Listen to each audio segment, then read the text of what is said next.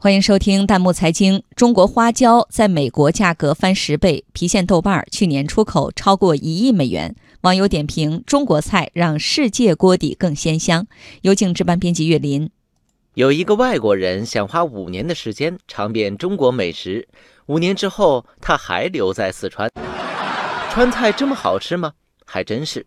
当初德国总理默克尔来中国的时候，点名要吃宫保鸡丁，而且还要学习怎么做。这不，最新的统计数据出炉了，以郫县豆瓣为主的四川调料，最近两年在美国的市场销量增长高达百分之三十，郫县豆瓣的出口额高达一亿美元。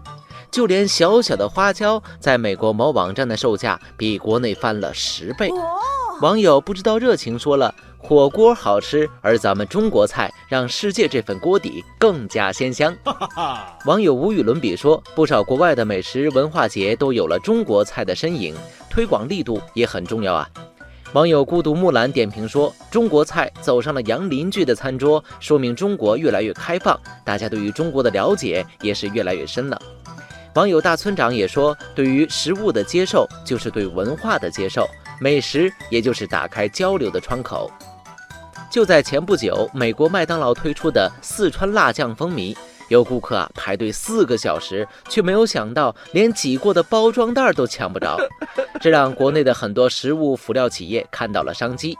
网友李老板就说了：“世界美食市场是巨大的，不过光有商机还不够，还得有能力去抓住，才能拓展海外市场，让中国的美食越走越远。”网友姑苏木木提醒说：“不能把中国菜做成了街边小吃，必须得占领中高端市场。”网友幸福的守候说：“国外开店成本高，人工研发的投入也很大，走出去也要注意风险，多做调查。”网友绿色沙子说：“现在都说要抱团出海，借船出海，中国的饮食企业也可以多合作，比如建立一个网络平台，汇集我们的好货。”家里有好货，不怕人来买。中国美食走到了外国人的餐桌上，在很多网友的眼里，这是中国逐渐越来越开放所表现出来的姿态。